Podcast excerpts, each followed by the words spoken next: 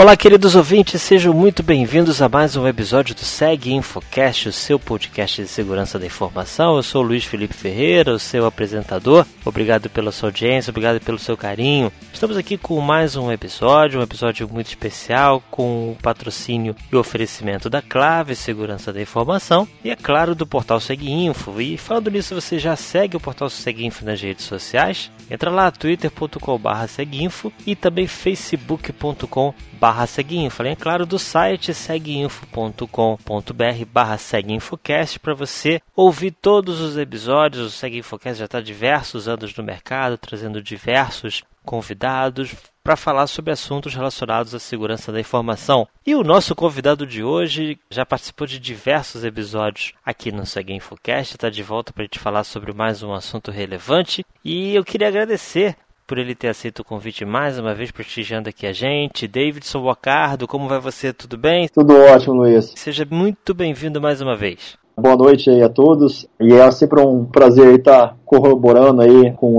os assuntos do Seguinfo. Maravilha, Davidson. É, de repente pode ser que alguém esteja chegando agora, seja o primeiro episódio do Seguinfo que esteja ouvindo, então eu queria pedir para você se apresentar, falar um pouco mais sobre você, para quem ainda não te conhece. Tudo bem, Luiz. Eu tenho formação em ciência da computação, né, e doutorado em engenharia elétrica pela Universidade Estadual Paulista. Parte desse meu doutorado eu fiz um período sanduíche aí que eles chamam, né, nos Estados Unidos, na Universidade de Louisiana de Lafayette, em que eu me especializei na investigação de códigos maliciosos. Então, grande parte da minha tese é voltada aí para a parte de automação e segurança da informação voltada à análise de código malicioso. Após a, o meu doutorado, né, eu fui para o IMETRO, então Instituto Nacional de Metrologia, Qualidade e Tecnologia, em que coordenei alguns projetos de pesquisa aí voltados à segurança de equipamentos computacionais. Então, é, tudo que é equipamento que contém um software embarcado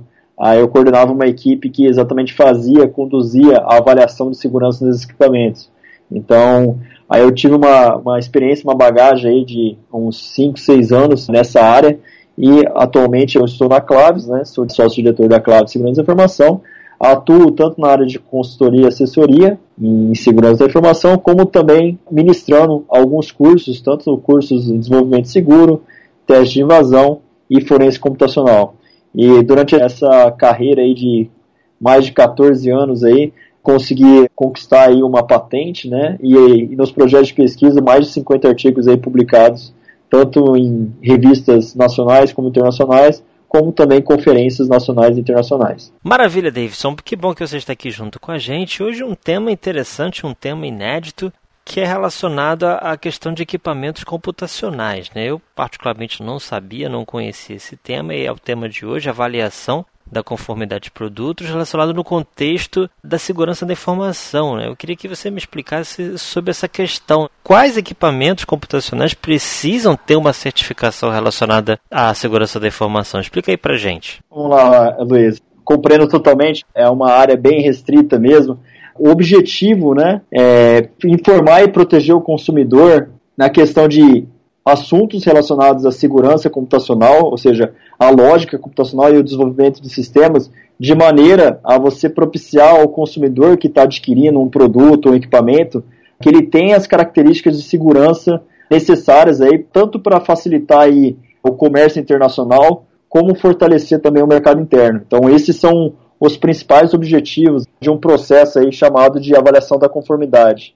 E esse processo de avaliação da conformidade cabe aí ao, ao IMETRO, né? Então, o IMETRO é o Instituto Nacional de Metrologia, Qualidade e Tecnologia. Pelo Sistema Brasileiro de Certificação de Produtos, o IMETRO é o responsável por isso. Então, ele tem o papel de harmonizar aí com os diferentes segmentos da sociedade como que vai ter essa capacidade de ter laboratórios certificadores de produto e o próprio Metro, um sistema de gestão que funcione de maneira que você consiga entregar para o consumidor algo que tenha uma qualidade e que tenha uma melhoria contínua da qualidade, favorecendo aí exatamente os objetivos que eu acabei de mencionar, que é o tanto o comércio internacional como o fortalecimento do mercado interno para produtos nacionais.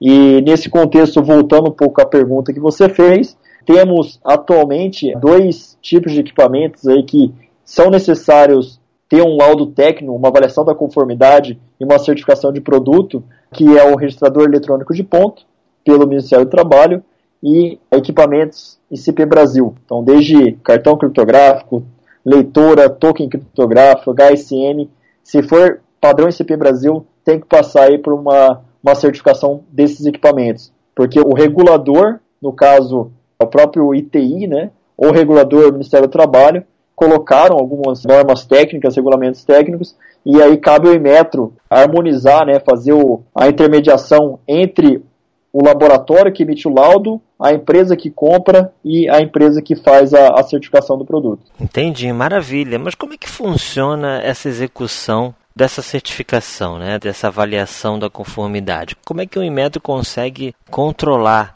essa questão? Então, o Imetro ele faz isso por meio de acreditação. Então, se tem algum laboratório que quer fazer, por exemplo, ensaios técnicos, ele tem que ser um laboratório acreditado pelo Imetro. Então, tem que estar aderente aí à, à ISO 17025, que é uma ISO exatamente de gestão de laboratórios. Então, para condução de ensaios. Então, o regulador, por exemplo, no exemplo aí do ITI, ICP Brasil, tem várias manuais de condutas técnicas que tem procedimentos de ensaio. Então, o laboratório é responsável para estar executando esses procedimentos de ensaios e o Imetro tem o um papel aí de fazer a acreditação do laboratório baseado na ISO 17025. Da mesma forma, o Imetro também é responsável para acreditar organismo certificadores de produtos, que seriam as OCPs. Então, o laboratório emite um laudo técnico e a OCP também é acreditado de posse daquele laudo, ele vai emitir um certificado e esse certificado vai conferir aí ao desenvolvedor daquele produto que aquele dispositivo é confiável o suficiente e ele pode entregar para a sociedade, vender e comercializar. Entendi. Então quer dizer, vamos supor que eu sou um desenvolvedor, um empresário, eu desenvolvo um produto relacionado a esse, esse escopo que você falou, que pode ser algo relacionado ao ponto eletrônico, ou então à questão da ICP Brasil, né, que é o instituto responsável né, pela certificação digital aqui no Brasil. Então ele, esse produto vai passar por uma avaliação de conformidade e se for aprovado, aí ele tem a, vamos dizer assim, a chancela do laboratório e do Imetro, é isso? Isso, isso. Tem a chancela do laboratório, como tem o, o papel da acreditação, é você ter auditorias no laboratório para saber se o laboratório tem competência técnica para executar os ensaios. Então o laboratório emite um laudo técnico e a competência do OCP, que é o, Organismo Certificador de Produtos, tem a competência de pegar um laudo técnico e fazer uma certificação baseada naquele laudo técnico. Então, o IMETA acredita terceiras partes aí, tanto o laboratório como a própria OCP. Antigamente, o Imetro conduzia esses ensaios internamente, mas até por questões de escalabilidade, né, se o Imetro ficar encarregado de definir ah, os ensaios, acompanhar grupos de trabalho exatamente para estar tá escrevendo requisitos, normas técnicas, etc., você não tem uma escalabilidade. Então, o papel da acreditação é exatamente acreditar laboratórios que possam conduzir os ensaios com competência técnica, como se fosse o Imetro estando executando aqueles ensaios. Entendi. Tá? Então, até esse padrão, Luiz, uhum. é, se você pensar internacionalmente, a gente tem até o padrão como criteria, né?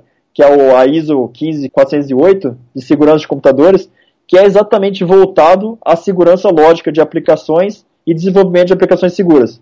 Então, tem vários países aí que utilizam como criteria, mas também a cada país tem uma particularidade. O Imetro, no caso do Brasil, né, ele confere por meio de acreditação a uma terceira parte está conduzindo, como se fosse ele está conduzindo. Então ele faz isso como? Acreditando em laboratórios e demonstrando a competência técnica do laboratório por meio de seus laudos. Então, alguns países têm essa mesma analogia, têm esse mesmo perfil, só que alguns países acreditam somente em órgãos públicos. Então, a França, por exemplo, ela tem a, o papel do Common Criteria também, mas quem dá o, a certificação não é uma OCP acreditada, é a própria é a ANSI que faz exatamente essa certificação. Então, cada país tem sua particularidade, mas no Brasil é esse caso que eu acabei de mencionar tem a acreditação tanto das OCPs como dos laboratórios. De uma forma mais simples, eu poderia dizer que o Metro terceirizou a questão da certificação de produtos, né? Porque, como você falou, acredito que seja algo trabalhoso, né, até olhar tudo realmente, e, isso poderia impactar né, na questão de inovação e outros temas. Né? Agora, eu só fiquei curioso em relação à questão da certificação sobre a segurança da informação. Né? Qual é essa relação entre o produto, né, a certificação daquele produto e a segurança da informação? Essa parte me deixou curioso. Ah, é que esses produtos, registrador eletrônico de ponto ou REP, né, é, ICP Brasil, tem muitos dados e informações ali que se você não desenvolver aquele produto pensando aí na confidencialidade, integridade, disponibilidade, você acaba ferindo a segurança da informação. Então, muito mais relacionado à segurança computacional do equipamento, mas também a segurança da informação tem um papel importante ali. Tanto a segurança por design, a segurança lógica da aplicação. Então, tudo isso entra como requisitos em normas técnicas que são escritas aí por reguladores, né? no caso ITI ou no caso Ministério do Trabalho,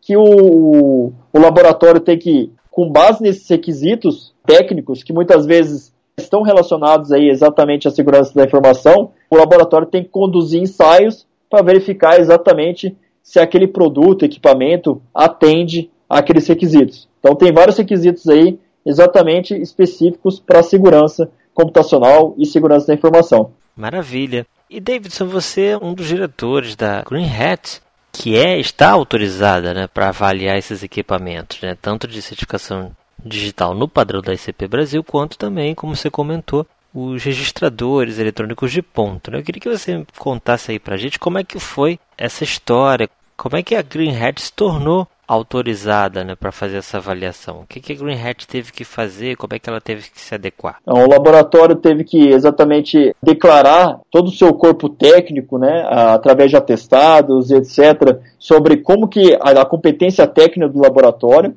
Então, isso foi encaminhado ao Imetro, que é o Imetro que pode acreditar ou autorizar, né? O Imetro deu uma autorização, e nesse momento a gente está até fazendo a acreditação, ou seja, o que é acreditação?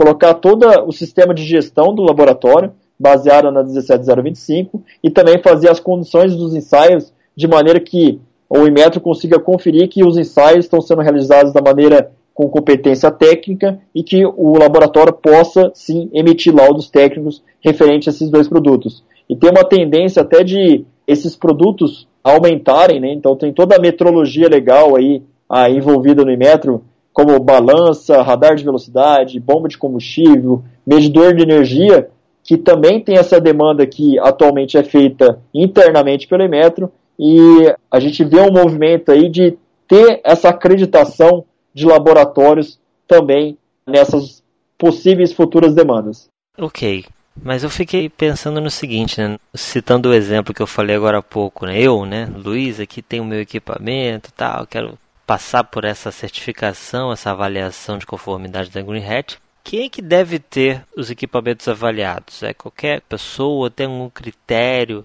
para ter essa avaliação? Como é que isso funciona? Tá, Luiz, se você, por exemplo, for um fabricante de registrador eletrônico de ponto e quiser comercializar isso para o mercado interno, o Ministério do Trabalho tem um regulamento técnico né, que especifica quais requisitos devem atender o seu equipamento. Então, para ter uma conferência para uma terceira parte que tenha competência para dar um laudo técnico para você poder comercializar, isso vai ter que passar por uma OCP, que é o Organismo Certificador de Produtos, e a OCP vai endereçar para um laboratório acreditado, no caso aí até a, a Labs, né, da Green Hat, é um laboratório autorizado para estar tá fazendo isso, que vai estar realizando os ensaios baseado no regulamento técnico aí, no exemplo que eu dei do Ministério do Trabalho, e a OCP, de posse do laudo, ele vai poder conferir um certificado e você, como fabricante né, de um registrador eletrônico de ponto, vai poder comercializar no mercado interno. Maravilha! E como é que funciona esse processo de avaliação? É uma coisa demorada? Quais são as etapas, né? Só para o pessoal, de repente, né, alguém que tem que se adequar a essa realidade entender como é esse serviço da Green Hat. O processo de avaliação no que confere ao laboratório, a parte do laudo técnico, cabe aí a solicitação né, para o próprio laboratório para estar tá conduzindo esses ensaios. E os ensaios, na média, tanto para ICP como registrador, demoram na média aí dois meses a três meses, tá? Então, depende do tipo de produto. Digamos que seja um produto, um cartão criptográfico. Ele tem menos complexidade em relação aos procedimentos de ensaio do que você vê um HSM que tem muito mais procedimentos. Então, é meio que elástico, né, entre um mês e meio até três meses, mas na média aí dois meses, é, grande parte dos equipamentos referentes a SCP Brasil e Realizador Elepronto dá para ser feito, tá? Então, em relação até os conhecimentos que o laboratório precisa ter, é exatamente conhecimento de competência técnica naquela área, né, de sistema embarcado e segurança computacional. Perfeito. E essa avaliação ela tem um prazo determinado, ou seja, vou chutar aqui um exemplo, tá? Não, essa avaliação, essa certificação é válida, por exemplo, por 5 anos ou 10 anos, algo desse tipo? Ou não? Uma vez certificado, certificado para sempre ou não? Tem que fazer uma espécie de revisão ou algo do tipo? É, o próprio regulador determina isso, tá? E cabe à OCP, o Organismo Certificador de Produtos, para estar tá solicitando, seria uma recertificação de algo que já foi certificado, tá? Então, tem produtos no mercado hoje em dia que não passaram nesse crivo aí de um laudo técnico de um laboratório acreditado. Então, cabe ao OCP, se ele quiser continuar comercializando, cabe ao OCP determinar quais requisitos ah, que o laboratório tem que executar os ensaios para conferir aquele fabricante uma recertificação. Maravilha. Então me diz o seguinte, então se eu, nesse caso, estiver nesse escopo aí de avaliação, como é que eu faço? Como é que eu entro em contato com a Green Hat, com o Davidson?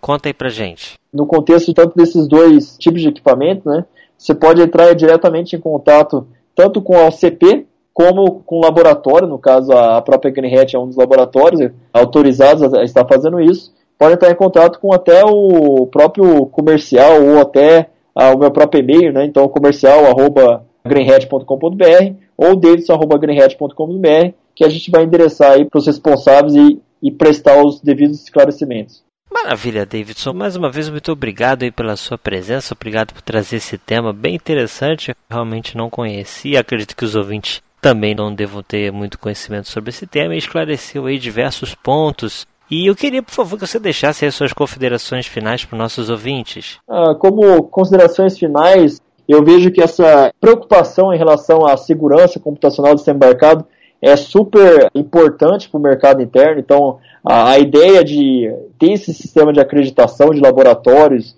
etc., confere aí um produto de maior qualidade. Então, eu vivenciei isso desde 2010, vendo produtos no mercado que, conforme o passar do tempo, que foi sendo exigido ah, alguns requisitos de segurança pelos reguladores, a gente viu que teve uma resistência do mercado a estar tá adotando a esses princípios, inclusive de certificar esses produtos, mas eu observei ao longo do tempo, aí nos últimos 5, 6 anos, a melhoria da qualidade no que tange ao desenvolvimento dessas aplicações e a preocupação com a segurança desses dispositivos que era muitas vezes negligenciada, né? A gente vê isso até no contexto hoje em dia, quando a gente pensa num sistema, ah, uma aplicação, por exemplo, convencional, de e-commerce, web, a gente vê que essa mudança de postura também tem ocorrido. Mas sistema embarcado, pelo fato de, de ser outra arquitetura, demanda outro projeto, outras especialidades, né, que muitas vezes não são voltados à parte de segurança de computadores, ou não tem pessoal formado em ciência da computação e etc., você tenha um gap um pouquinho maior. Então, se a gente vê problemas hoje em sistemas computacionais baseados na web, que hoje todo mundo utiliza, que você faz um teste de invasão, faz uma avaliação de desenvolvimento seguro de código, você vê vários problemas ali. Pense isso em relação à, à parte de sistema embarcado. Sistema embarcado tem muito problema também e acaba sendo até problemas mais graves por eles estar mais defasados em relação ao projeto de segurança daqueles dispositivos. Então, essa avaliação da conformidade tende a conferir e dar um pouquinho mais de qualidade, melhoria desses produtos para ser comercializados tanto no mercado interno e também fortalecer esses mesmos produtos para o comércio internacional. Maravilha, Davidson. Mais uma vez eu queria agradecer a sua presença, obrigado por ter aceito o nosso convite. E com certeza muito em breve estaremos aqui contigo novamente para falar sobre um assunto relevante relacionado à segurança da informação. Galera que está aqui nos ouvindo, quero agradecer mais uma vez a audiência, o carinho de todos e convidar você mais uma vez para nos seguir nas nossas redes sociais, tanto no Twitter quanto no Facebook e também ouvir os outros episódios lá no seguinfo.com barra seguinfocast. A gente também está no iTunes e no SoundCloud.